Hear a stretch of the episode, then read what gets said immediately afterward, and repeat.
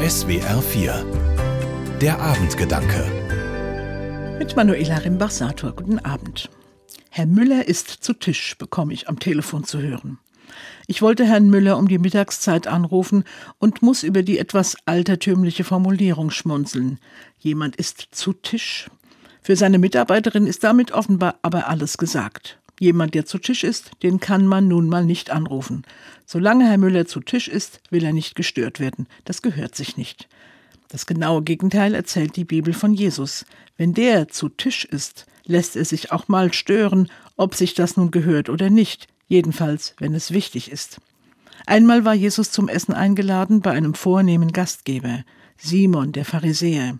Es waren noch andere Männer eingeladen, und man war interessiert daran, was Jesus erzählen würde. Aber die Herren bei Tisch wurden gestört, gleich auf mehrfache Weise, von einer, die ganz und gar nichts in dieser Runde verloren hatte, wie man fand. Eine Frau, noch dazu eine mit schlechtem Ruf. Die Sünderin hat man sie genannt. Ihren Namen haben die Herren nicht gewusst. Aber was sie gewusst haben, dass es sich nicht gehört, dass sie die Herren bei Tisch stört. Und nicht nur das, sie fasst den Gast an. Sie hat ein kleines Glasfläschchen dabei und salbt Jesus die Füße. Simon, der Gastgeber, reagiert verärgert. Die Störung passt ihm nicht, die Frau passt ihm nicht und auch nicht, was sie da macht. Das gehört sich einfach nicht.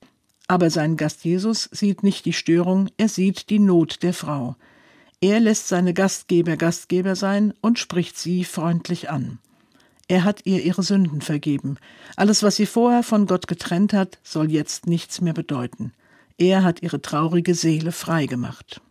Die Tischgenossen von Jesus haben nicht schlecht gestaunt. Wer mit Jesus zu Tisch gewesen ist, der hat oft eine ganz neue Sicht auf die Dinge serviert bekommen. Manuela Rimbach-Sator aus Oppenheim von der Evangelischen Kirche.